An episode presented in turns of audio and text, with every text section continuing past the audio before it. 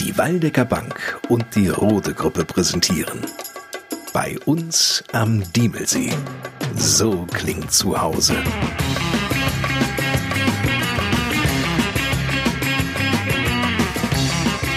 Die Podcast-Radioshow mit vielen Menschen und Geschichten aus der Gemeinde im Upland. Ich bin Lars Kors. Hallo zusammen.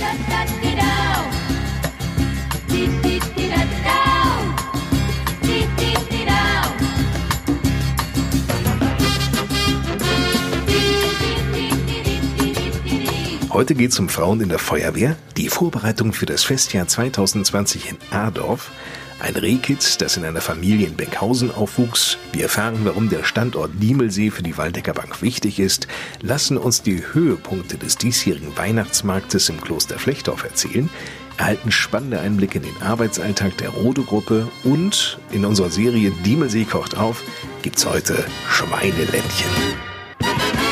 Einer darf natürlich nicht fehlen, der Bürgermeister Volker Becker. Den hören wir ja an sich stets am Anfang einer Ausgabe von bei uns am Diemelsee.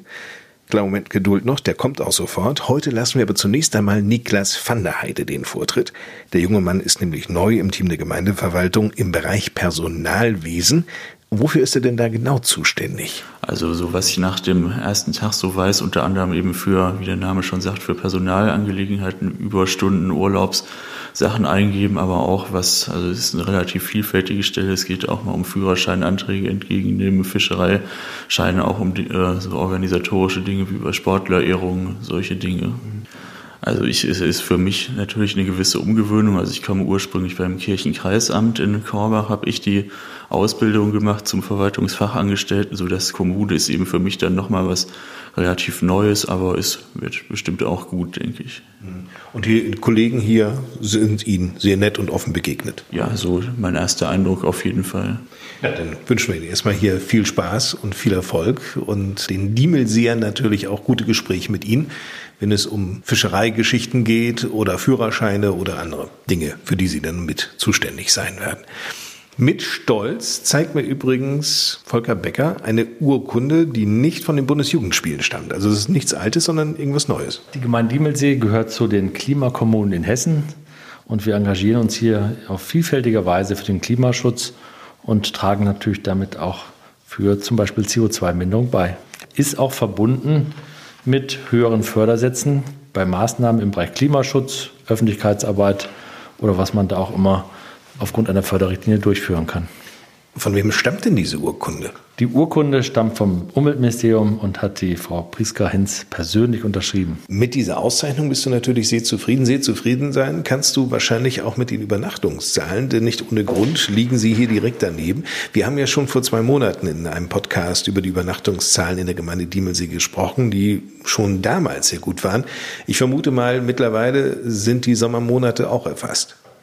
Die Übernachtungszahlen von Januar bis August 2019 sind um knapp 11,6 Prozent gestiegen. Und das ist für uns als Ferienregion natürlich ein sehr, sehr gutes Ergebnis, wo wir alle darauf stolz sein können. Die Übernachtungszahlen äh, betrugen in dieser Zeit insgesamt 62.447. Und die Aufenthaltsdauer liegt bei 3,6 Tagen. Das ist also überdurchschnittlich auch hier im Landkreis Waldeck-Frankenberg. Und deshalb können wir uns da wirklich auch mit Nachbarkommunen messen. Der Diemelsee spielt ja ohnehin bei uns in diesem Podcast immer eine ganz große Rolle. In der vergangenen Ausgabe haben wir uns mit der Wasserrettung am Diemelsee beschäftigt, mit der DLRG, der Johanniter Unfallhilfe und der Feuerwehr.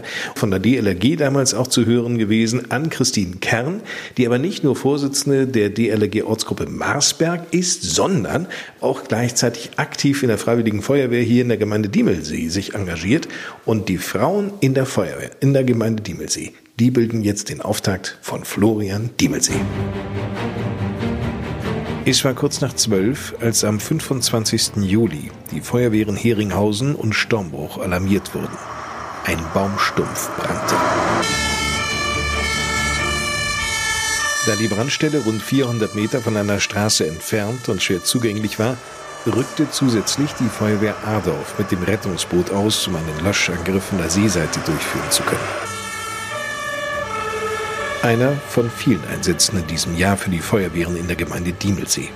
Wenn der Alarm ausgelöst wird, sind es bei weitem nicht nur Männer, die alles stehen und liegen lassen, um zum Einsatzort zu eilen, sondern ebenso Frauen wie zum Beispiel Michelle Schäfer. Weil bei mir in der Familie schon immer alle in der Feuerwehr waren und das für mich von Anfang an klar war, dass ich auch in die Feuerwehr eintrete. Michelle Schäfer ist mit 22 Jahren nicht nur Mitglied der Feuerwehr, sondern auch gleichzeitig stellvertretende Wehrführerin in ihrem Heimatort Schweinsbühl. Sie fährt die großen Feuerwehrfahrzeuge mit einem Gewicht von über 12 Tonnen, ist in jedem Bereich einsatzbereit. Also ich bin Atemschutzgeräteträger, Gruppenführer, Maschinist, Funker, alles. Auch Ann-Christine Kern ist eine der Feuerwehrfrauen in der Gemeinde Diemelsee, Mitglied der Ortswehr in Adorf. Für die junge Frau war es keine Frage, sich in der Feuerwehr zu engagieren. Ich bin eigentlich in der Feuerwehr, weil wenn ich selber in Not bin, möchte ich, dass jemand kommt und mir hilft. Und dann ist es für mich eine Selbstverständlichkeit, dass ich auch anderen helfe, wenn andere Personen in Not sind. Und da ich auch in einer Feuerwehrfamilie groß geworden bin, bin ich von Kind auf die ganze Feuerwehrlaufbahn durchlaufen und deswegen war es eine Selbstverständlichkeit, dass ich dabei bleibe. Ann-Christine Kern spezialisierte sich. Ich selber bin im Sanitätswesen sehr gerne unterwegs und habe mich in dem Bereich auch bei der Feuerwehr speziell fortbilden lassen. Es gibt aber jetzt keinen Bereich, wo ich sagen würde, das ist das, was ich gar nicht kann und das ist das, was ich gar nicht möchte, sondern es gibt eher Bereiche, wo ich einfach sage, das liegt mir mehr oder das liegt mir weniger. Unabhängig davon vertritt sie die Ansicht, dass Frauen in der Feuerwehr selbstbewusst noch mehr auf ihre Stärken setzen sollten. Zum Beispiel bei der technischen Hilfeleistung ist es ja manchmal so, dass ähm, die psychische Erste Hilfe wichtig ist. Gerade wenn eine Person eingeklemmt ist, muss manchmal ein innerer Retter in das, Feuer, in das betroffene Auto reinklettern. Da kann es manchmal von Vorteil sein, wenn man zum Beispiel kleinere Frauen dabei hat. Das ist aber nicht speziell frauenbedingt, sondern auch kleinere Männer könnten genauso gut da reinklettern. Aber Frauen sind manchmal ein bisschen kommunikativer vielleicht. Als Frau in der Feuerwehr selbstbewusst und couragiert aufzutreten, ist mit Sicherheit in einem Bereich, der immer noch Männer dominiert ist, ratsam. Nicht ohne Grund gibt es die Institution der Frauensprecherin bei der Feuerwehr. In der Gemeinde Diemelsee übernimmt diese Aufgabe Karin Rest von der Ortswehr Giebringhausen. Ja, dass Männer nicht so viel klarkommen, irgendwie, dass Frauen in der Feuerwehr sind, das gibt es heutzutage aber nicht mehr. Die Frauensprecherin möchte eine Anlaufstelle sein. Wie ich angefangen habe vor 20 Jahren, da war es noch eine Seltenheit, dass Frauen in der Feuerwehr waren und dass die einen Ansprechpartner haben. Und heutzutage ist es mehr selbstverständlich. Und wenn mal was sein sollte, können halt die anderen Mädels kommen, können sagen, hier, pass auf, es passt mir nicht, können wir das regeln. Aber das passiert eigentlich nicht. Wir regeln das alles meistens selber vor Ort. Für Karin Rist ist die Feuerwehr schon längst ein nicht mehr wegzudenkender Teil ihres Lebens geworden. Sie schätzt vor allem die Kameradschaft. Man hat jetzt irgendwie großen Einsatz meinetwegen und arbeitet ihn ab und dann hat man ja zwischenzeitlich auch manchmal ein paar Ruhepausen, dann hat man zwischendurch mal ein bisschen Flachs zusammen und die anderen Ortschaften, man arbeitet immer Hand in Hand und das macht eigentlich Spaß zusammen. Frauen in der Feuerwehr sind heutzutage keine Seltenheit, jedoch könnten es durchaus mehr sein. Da sind sich Michelle Schäfer, Karin Rest und Ann-Christine Kern einig. Es lohnt sich mitzumachen. Eine Frau sollte zur Feuerwehr gehen, weil in der Gesellschaft es auch sehr viele Frauen gibt und es für mich eine ganz Selbstverständlichkeit ist, dass sowohl Frauen wie auch Männer in der Feuerwehr vertreten sind. Frauen in der Feuerwehr in der Gemeinde Diemelsee aus dem Feuerwehrhaus in Adorf. Wir bleiben in Adorf, denn Adorf feiert im nächsten Jahr einen ganz besonderen Geburtstag, Volker Becker. Sie sind 1120 gegründet, also 900 Jahr Feier. Da engagiert sich ein Vorstand, ein Verein hat sich gebildet, viele Freiwillige sind bereit, hier Altes aufzuarbeiten, aber auch Neues zu entwickeln und mal sehen, was da rauskommt. Waren das noch Zeiten, war ich da noch jung? Oh ja, lang ist es her. Um genau zu sein, 899 Jahre ist es her. Anlass für viele Adorfer, sich sehr intensiv mit der 900-Jahr-Feier im nächsten Jahr zu beschäftigen. Dafür wurde eigens der Verein Adorf 1120 ins Leben gerufen. Und da dieser Verein ausschließlich das Ziel verfolgt, das nächste Jahr in Adorf zu einem besonderen werden zu lassen, stand zunächst einmal die Überlegung an, wie sich dieses Festjahr über die Vereinsmitglieder zum Teil zumindest bestreiten lässt. Wir gucken mal, wie das andere Dörfer gemacht haben im Vergleich, hatten da auch Leute dann hier, haben uns das eine oder andere abgeguckt. Man muss ja nicht immer das Rad neu erfinden und haben dann keinen jährlichen Mitgliedsbeitrag für diesen Verein eingeführt, sondern eine einmalige Beitrittsgebühr, ähm, um einen gewissen Sockelbetrag erstmal zu haben, um handlungsfähig zu sein. Erklärt Mike Fieseler. Er ist der Vorsitzende von Adorf 1120. Viele Adorfer fühlen sich nicht nur angesprochen, sondern auch ermutigt mitzumachen, erzählt Schriftführer Jens Figge. Zurzeit sind es 170 Mitglieder circa. Wir sind natürlich über jede helfende Hand froh, aber auch was äh, schon gesagt wurde in Richtung Finanzierung, wir freuen uns auch, wenn wir damit unterstützt werden. Zum Entscheidenden, den Planungen. Der Grundgedanke war, so Mike Fieseler, Adorf bietet von der Historie und von der Größe her viel mehr. Von daher haben wir gesagt, wir machen einen Kommerzabend außerhalb des Jubiläumsfestes, der am 8. Februar stattfindet in der Dansenberghalle und ein Jubiläumswochenende. Soweit also die grobe Planung. Nun müssen diese Events natürlich auch mit Leben gefüllt werden. Angesichts der Historie Adolfs wolle man hierauf besonderen Wert legen, erzählt Vorstandsmitglied Jan-Christoph Meyer. Indem wir einen Nachmittag machen werden, wo wir zwei oder drei Stunden uns äh, komplett dieser Historie widmen wollen. Und äh, vor allem, ob es unsere Kirche ist, unsere Burg, aber auch in die Neuzeit gehen und unsere Landschaft, auch der landwirtschaftliche Charakter der ganzen Sache etwas Betonung zu geben. Das heißt konkret? Unser Kommerzabend Anfang des Jahres ist kein Abend, sondern wir werden das nachmittags machen. Wir werden nachmittags eine Veranstaltung machen, wo wir einen geschichtlichen Dialog planen. Und zwar, wir werden verschiedene, ich nenne es mal Experten oder vor allem äh, Adolfer, die sich mit geschichtlichen Themen auskennen, in einer Art Talkshow-Runde bringen, die dann zu Schwerpunkten, ich habe eben schon angedeutet, Geschichte der Burg, der Kirche, Landwirtschaft, unser Bergbau ist sehr wichtig in Adorf, dann Stellung beziehen werden und wir hoffen uns da eine sehr äh, interessante Runde. Stunden über Stunden investieren die Vereinsmitglieder von Adorf 1120 für Jens Figge ist dabei der Gedankenaustausch ganz wichtig. Wir haben mehrere Ausschüsse. Es gibt dann einen Ausschuss, wie Jan Christoph sagt, das ist der Kommerzabend. Dann gibt es Festwochenende, die auch Unterausschüsse haben. Wir haben einen Marketingausschuss und die Ausschüsse treffen sich teilweise wöchentlich, je nachdem, was für Themen sind. Also wir haben diverse Unterausschüsse. Wir sind eigentlich seit fast einem Jahr regelmäßig in den Vorbereitungen. Alles ist im Zeitplan. Der Stand der Vorbereitungen ist ausgesprochen gut, zeigt sich der Adolf 1120-Vorsitzende Mike Fieseler sehr zufrieden. Wir haben das Know-how von ich sag mal, Mitte 60 bis runter Mitte 20. Da sind wir, denke ich, ganz gut aufgestellt. Aber jeder, der organisatorisch noch irgendwo was machen kann und will, ist immer noch gerne willkommen. Dann können also der Kommerzabend, der, wie wir jetzt ja wissen, an einem Nachmittag stattfinden wird, am 8. Februar sowie das Festwochenende am 25. und 26. Juli nächsten Jahres kommen. Insbesondere an dem Festwochenende zur 900-Jahrfeier Adolfs wird es dann heißen, hm, Jungs, wie? Atemlos durch die Nacht, bis ein neuer Tag erwacht. Atemlos, frei, großes Kino für uns ein. Atemlos. Adolf wird 900 Jahre alt im nächsten Jahr. Wir sind schon gespannt, was dieser Verein alles auf die Beine stellt und wie es nachher denn sein wird. Adolf ist aber auch ganz wichtig für viele Menschen hier in der Gemeinde, wenn es um Geldgeschäfte geht. Denn hier in Adorf ist die Waldecker Bank ansässig. Wie wichtig ist es eigentlich, dass eine Bank wie die Waldecker Bank, Volker Becker, hier immer noch vor Ort ist? Das ist absolut wichtig für unsere Bürgerinnen und Bürger, aber auch für viele Gäste, die den Weg an den Diemelsee finden, dass man einfach vor Ort Geldgeschäfte tätigen kann. Ist ja nicht nur Geld abholen, sondern auch Geld anlegen, Überweisungen tätigen und vieles andere auch. Die Waldecker Bank sagt übrigens genauso. Ja, wir bleiben hier in der Gemeinde Diemelsee. Für uns ist es genauso wichtig. Einer, der sich hier stark macht und engagiert bei der Waldecker Bank, ist Heinrich Emde, übrigens ein Diemelseer aus Fassbeck.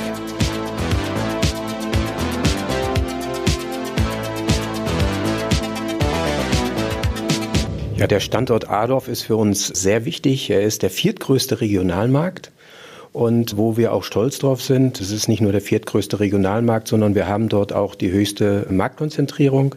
Das heißt auch Marktausschöpfung. Das bedeutet, im Verhältnis zu den Einwohnerzahlen haben wir dort verhältnismäßig sehr viele Kunden. Und diese vielen Kunden kommen aus der Vergangenheit zum einen mal, zum anderen aber auch äh, sind die Beratungskonzepte, die wir in Diemelsee als erstes in der Waldecker Bank umgesetzt haben, immer noch zielführend. Was machen Sie denn, damit diese Kunden auch bleiben und was macht sie attraktiv? Erstes und Wichtigstes ist es natürlich, äh, gute Mitarbeiter zu haben. Die Mitarbeiter sind das Herz, sage ich einfach mal, der jeweiligen Banken. Die Produkte sind sehr ähnlich. Äh, es gibt dort, sage ich mal, kaum Unterschiede und deshalb machen die Mitarbeiter den Unterschied aus.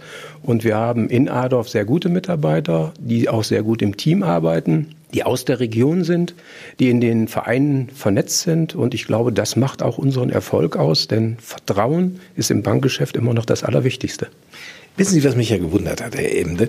Herr Oppermann, der Vorstandschef der Waldecker Bank, der hat mir erzählt, dass ihm der persönliche Kontakt der Bankberater, der Bankkaufleute zu den jeweiligen Kunden so besonders wichtig sei und am Herzen lege. Nun werden doch heutzutage ganz viele Geschäfte, Bankgeschäfte online abgewickelt. Warum braucht man denn da noch diesen persönlichen Kontakt? Aus meiner Sicht schließt sich online und persönlicher Kontakt in der Beratung, das schließt sich überhaupt nicht aus. Wenn es um die wichtigsten Entscheidungen im Leben unserer Kunden geht, zum Beispiel die Baufinanzierung, die Anlageberatung, der Vermögensaufbau. Ich glaube, dass es dann ganz wichtig ist, auf gute Berater zurückgreifen zu können und im Dschungel, sage ich mal, der Finanzdienstleistungen den richtigen Weg zu finden. Und da glaube ich, dass wir mit unseren Kollegen vor Ort dort die richtigen Mitarbeiter haben, die den Kunden entsprechend auch die Hilfestellung geben können. Oder ich würde es mal anders formulieren. Wir würden auf kurzfristige Geschäfte verzichten, wenn sie den langfristigen Zielen unserer Kunden, sage ich mal, nicht nutzen. Das spricht auch jetzt komplett gegen eine Fernsehwerbung, die ich noch nicht sah.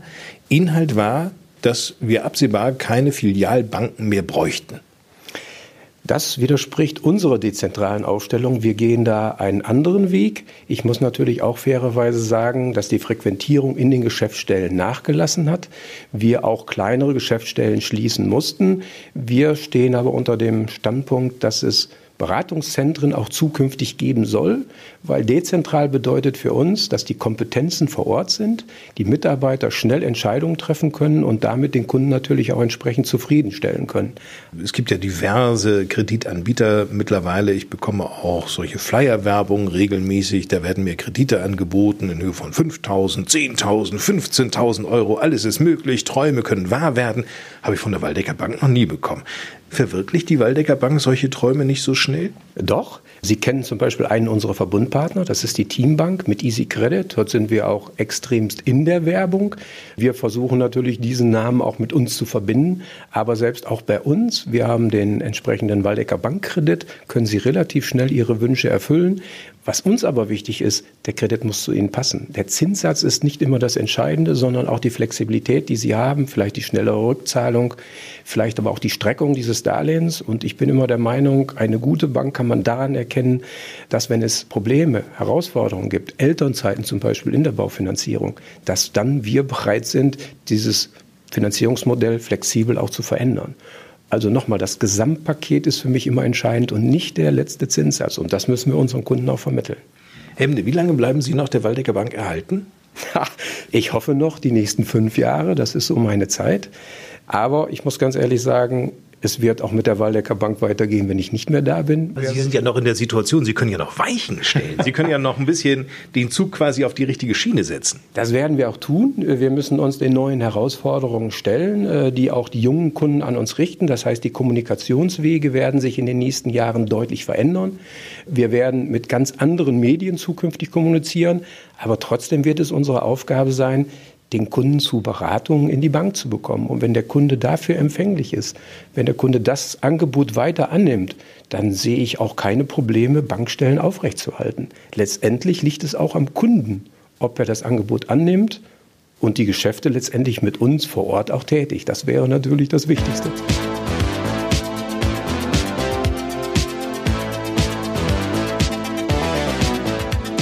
Und nun geht es zurück in die Vergangenheit. 27 Jahre, um genau zu sein. Es ist der Abend des 4. Mai 1992. Die Wilkes aus Benkhausen haben sich auf einen ruhigen Tagesausklang eingestellt. Hier ist das erste deutsche Fernsehen mit der Tagesschau.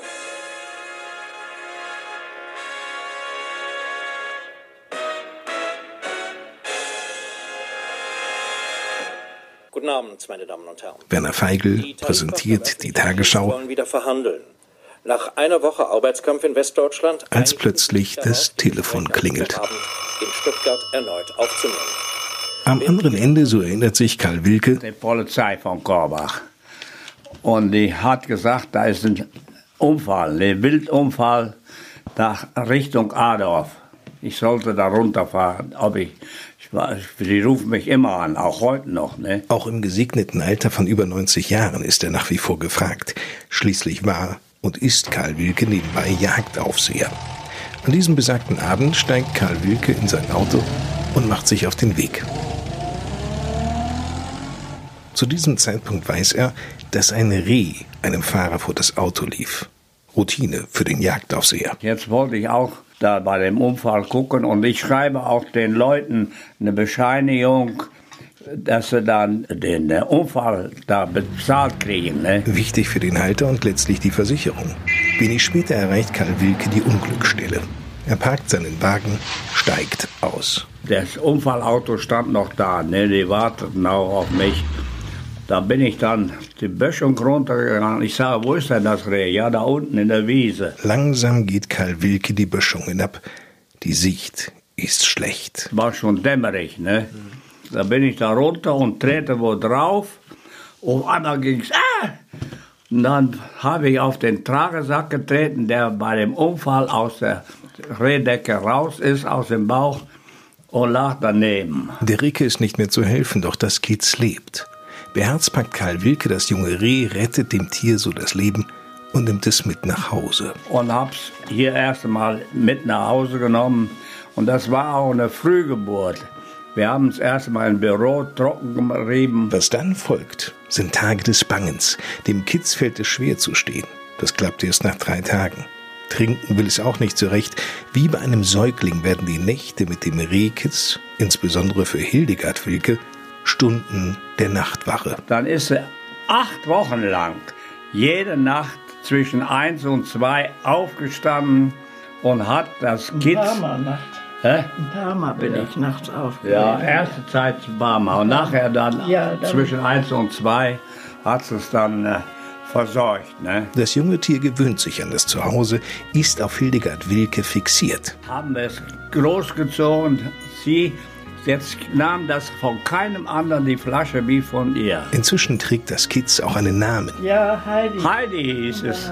Damit Heidi überhaupt Nahrung zu sich nehmen kann, kauft Hildegard Wilke in der Apotheke ein. So kleine Flaschen gekauft in der Apotheke mit so kleinen Ding dran. damit Heidi saugen kann.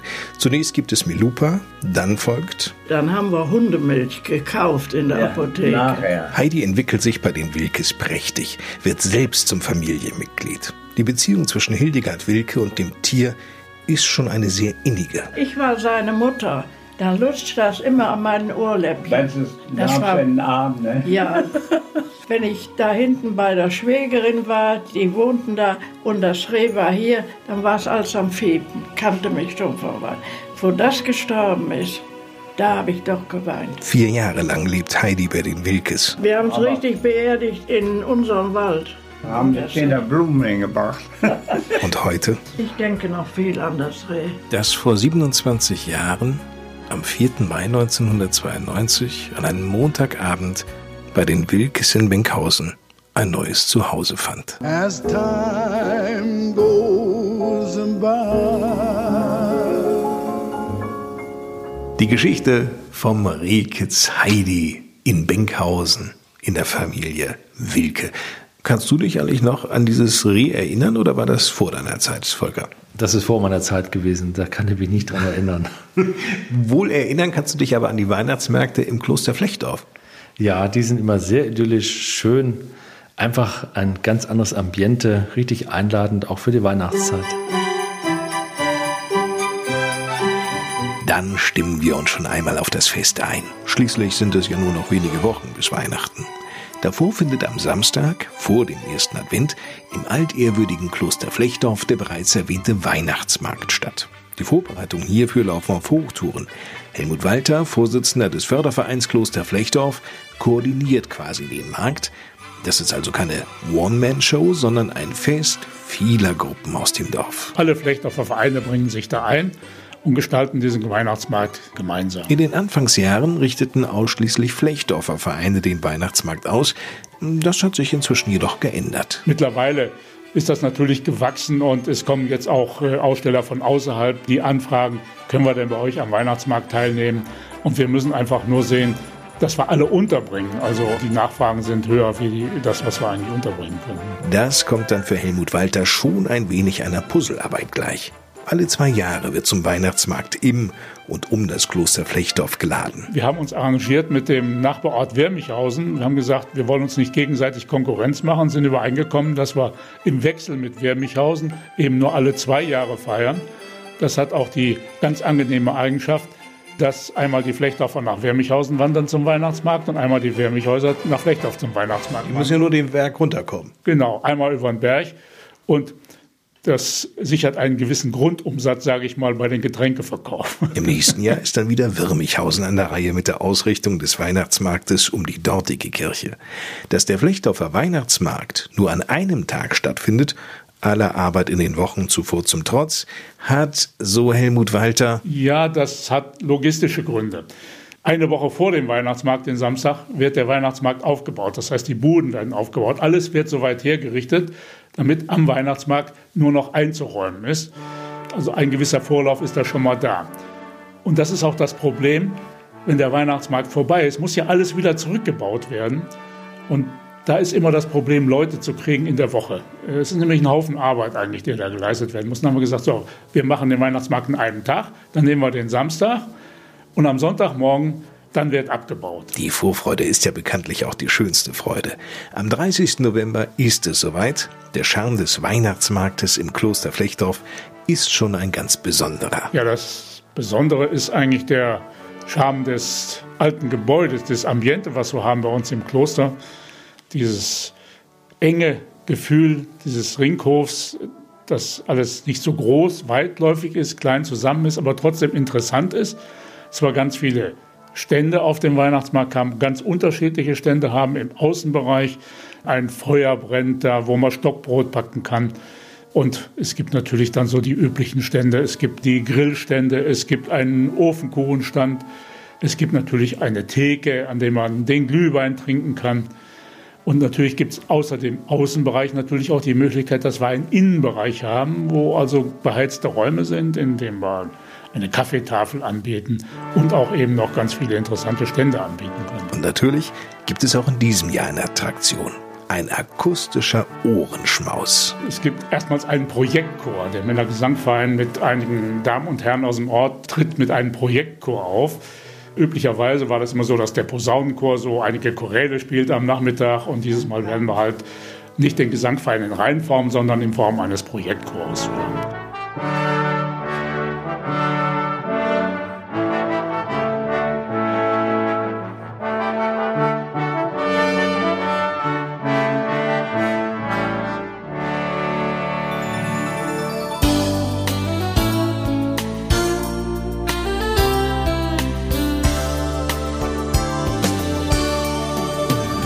Die Rute-Gruppe hat 468 Mitarbeiter. Zählt man Indra Isabel Berkenkopf, die Personalreferentin, und Stefan Trachte als Geschäftsführer noch dazu, kommen wir also genau auf 470. Eine ganz schöne Sandzahl an Mitarbeitern, aber da sagt Stefan Trachte als Geschäftsführer, da ist noch Luft nach oben. Wir streben schon an, dass wir die 500 Mitarbeiterzahl wirklich knacken und natürlich auch für die Zukunft äh, wachsen. Das ist ganz, ganz wichtig bei uns und Ziel vielleicht, dass wir wirklich mal 600 Mitarbeiter haben. Frau Berkenkopf, wenn Sie Mitarbeiter suchen, worauf legen Sie dann Wert? Wir äh, legen vor allem Wert auf die fachliche Qualifikation, aber ein Einstieg bei uns geht natürlich immer über eine schriftliche Bewerbung. Nun ist es so, dass Fachkräfte überall gesucht werden, Land auf, Land ab. Womit kann wirklich die Rode Gruppe locken? Bezogen auf den technischen Bereich können wir natürlich mit unserem äh, Maschinenpark locken. Wir verfügen immer über modernste Maschinen. Und sonst bieten wir auch als ähm, Arbeitgeber noch einige Benefits. Wir möchten natürlich auch die gesundheitlichen Voraussetzungen unserer Mitarbeiter fördern, indem wir ähm, E-Bikes anbieten. Wir planen den Bau eines Fitnessstudios. Inwiefern haben sich die Ansprüche der Arbeitnehmer geändert im Laufe der letzten Jahre? Bei der Firma Rode war es in der Vergangenheit immer so, dass man auch Außenbaustellen hatte, also auf Montage gehen musste, weil einfach bei unserer Größenordnung mit 400, Sie sagten es eben, 70 Mitarbeitern, ist es halt unheimlich schwer, hier vor Ort komplett Arbeit zu bekommen. Und daher müssen wir immer rausgehen. Und die Ansprüche der Arbeitnehmer haben sich natürlich auch geändert. Ähm, früher war es üblich, dass man äh, Doppelzimmer hatte oder, oder gar mit vier, fünf Mann in einem Raum war. Da ist einfach ein völliges äh, Umdenken in den letzten Jahren gewesen, sodass wir, wenn es möglich ist, den Arbeitnehmern, die auf Montage gehen, auch immer Einzelzimmer anbieten. Frau Berkenkopf, wie wichtig ist es eigentlich der Rode-Gruppe, dass Familienfreundlichkeit hier auch eine Rolle spielt? Das ist uns besonders wichtig. Wenn man zum Beispiel die Ausbildung betrachtet, sieht man, dass auch äh, viele Mitarbeiterkinder bei uns in Ausbildung sind. Und selbst die äh, Großväter eben von diesen jungen Auszubildenden waren schon bei uns tätig. Wir ähm, vereinen viele Generationen in der Rode-Gruppe und das möchten wir auch fortführen. Das ist ja schon schön, wenn jemand wirklich in der dritten Generation hier tätig ist. Ja, das stimmt. Wenn Sie über Auszubildende sprechen, können sich Auszubildende auch so unterhalb des Jahres bei Ihnen melden? Ja, das ist auch möglich. Wenn man jetzt zum Beispiel an Auszubildende denkt, die sich in ihrer aktuellen Ausbildung nicht ganz so wohl fühlen, wäre auch ein Wechsel nach oder vor dem 1.8. möglich. Herr Trachte, was sind die drei Punkte aus Ihrer Sicht, die für eine Mitarbeit bei Rode sprechen? Also der erste Punkt ist auf jeden Fall die Abwechslung. Bei uns ist es so, wir haben oft Baustellen mit einer Losgröße zwischen 500.000 und 2 Millionen. Das heißt, äh, innerhalb von drei Monaten ist die Baustelle abgearbeitet und dann kommt die nächste Baustelle mit wieder neuen Herausforderungen. Das ist äh, eine unglaubliche Vielseitigkeit, was für diesen Beruf auch des Straßenbauers äh, spricht. Der zweite Punkt ist natürlich äh, die Zuverlässigkeit von Rode auch als Arbeitgeber. Seit 1888, also über 131 Jahre, gibt es die Firma Rode. Und der dritte Punkt ist, dass man tatsächlich äh, im Baugewerbe auch ganz gut verdienen kann. Also kommen Sie zu uns.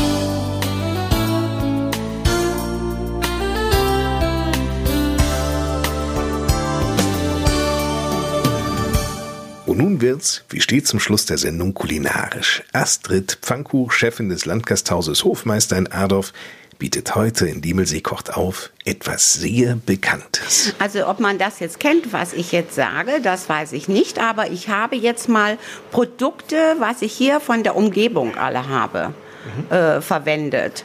Und zwar habe ich zum Beispiel ein Schweineländchen in einen Apotheker Senfsoße. Also wir haben hier, hier einen Apotheker, Dr. Seidel, der alles selbst so herstellt, unter anderem auch den schönen Senf. Und daraus mache ich dann eine schöne gekörnte Senfsoße. Dazu Schweineländchen und dazu gibt es dann Butterkartoffeln, schön im Meersalz und einen grünen Salat. Sind das solche Dinge, die Sie sich selber auch ausdenken, wie ja. man das zubereiten kann? Ja, Seitdem ich die Küche äh, übernommen habe, bin ich sehr neugierig und sehr offen für alles. Es macht mir so einen Spaß zu kochen, was ich vorher nie gedacht hätte, weil ich gar keine Ahnung davon hatte. Und ich muss sagen, in dem ersten Jahr habe ich nur gelernt, weil jedes Vierteljahr kommt ja irgendwas anderes. Was meinen Sie denn eigentlich, was die Gäste an Ihnen auch ganz persönlich schätzen? Ja, ich glaube mein Plaudertäschchen, weil sie mich halt genau kennen und sie fragen dann auch mein Team, ist Frau Frankuch nicht im Haus oder so? Ja, und die sind es halt immer gewöhnt, dass ich mit denen immer mal so ein bisschen plaudere. Ne? So, und nun kommen wir wieder zurück zu den Schweineländchen. Ja. Ist das etwas, was man zu Hause gut nachmachen kann? Auf jeden Fall. Also Schweineländchen, denke ich mal, das kann jeder nachmachen. Mhm. Also das ist ganz einfach, das muss halt gut gewürzt werden. Und dann wird das angebraten und aber nur auf einen bestimmten Punkt, dass es nicht durchgebraten ist. Ich glaube, das ist die größte Gefahr. Ganz dabei, ne? genau, ne? richtig. Sonst wird es ja zäh. Ne? Das muss ganz langsam und ganz zart im Butterschmalz oder in Rapsöl angebraten werden und dazu höchstens 20 Minuten. Ich habe mich immer gefragt, wie machen das eigentlich Profis, um festzustellen, wie gar ist schon das Fleisch? Ich meine, Sie können ja schlechter reinschneiden. Mhm, genau. Sie drücken einfach nur mit dem Daumen mal kurz drauf und wenn das dann so ein bisschen nachgibt, dann ist das wunderbar. Gibt es nicht mehr nach, dann ist es zäh. Okay, dann haben wir Kartoffeln schon. Ja, hieraus mache ich dann die Butterkartoffeln. Die werden äh, auf der Pfanne geschwenkt im Butterschmalz und dann schön mit Meersalz ein bisschen bestreut. Was haben wir noch dabei? Ja, dazu gibt es dann diese Senfsoße. Ja. Die besteht halt aus Sahne, Senf, Salz, Pfeffer, ein bisschen Tabasco und ein paar Spritzer Zitrone. Ich schneide dann, äh, mache die Soße auf den Teller und schneide dann die Ländchen auf und lege sie dann da drauf. Wie viel Gramm rechnen Sie denn eigentlich immer bei den Schweineländchen? Ja, ich rechne pro Person 200 Gramm Fleisch. Mhm. Ich arbeite fast bei allen Soßen nur mit Sahne. Also für mich gibt es immer Sahne. So richtig fettige Sahne oder Kochsahne so 7%? Nee, ich habe schon 33-prozentige Sahne. Ist egal, ob ich Preiselbeersoße oder äh, Calvados-Söschen, alles mögliche, Pfeffersoße. Ich arbeite immer mit der schönen, guten, hochprozentigen Sahne und dann kommen eben wie hier jetzt zu dieser Senfsoße halt diese Zusätze dazu. Frau Frankuch, herzlichen Dank. Sehr gerne. Eine wahrlich taffe Frau, was die da alles auf die Beine stellt im Landgasthaus Hofmeister Astrid Pfannkuch und ihr Schweineländchenrezept. Das hat die sich alle selber beigebracht. Das finde ich schon wirklich beeindruckend, oder Volker? Ja, da kann man sehr gut essen, sehr gut sitzen, einfach auch schönes Ambiente. Man fühlt sich dort richtig wohl. Es gibt ein Highlight, das Ende November ist, über das wir heute schon berichtet haben in dieser Podcast-Folge. Das ist im Grunde genommen das Beste, was wir noch zum Schluss haben, nämlich der Hinweis auf den Weihnachtsmarkt im Kloster in Flechtdorf. Wann genau findet der Weihnachtsmarkt statt? Der Weihnachtsmarkt findet am 30. November 2019 statt in Flechtdorf im Kloster. Also an dem Samstag vor dem ersten Advent. Und damit endet unsere vierte Podcast-Ausgabe von Bei uns am Diemelsee. So klingt. Zu Hause, vielen Dank Volker Becker. Mein Name ist Lars Kors. Uns allen eine schöne Zeit bis zur nächsten Ausgabe pünktlich zum 1. Dezember.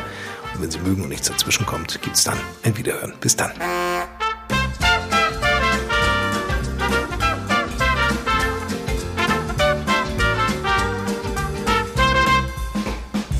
Das war bei uns am Diemelsee. So klingt zu Hause. Präsentiert von der Waldecker Bank und der Rode Gruppe.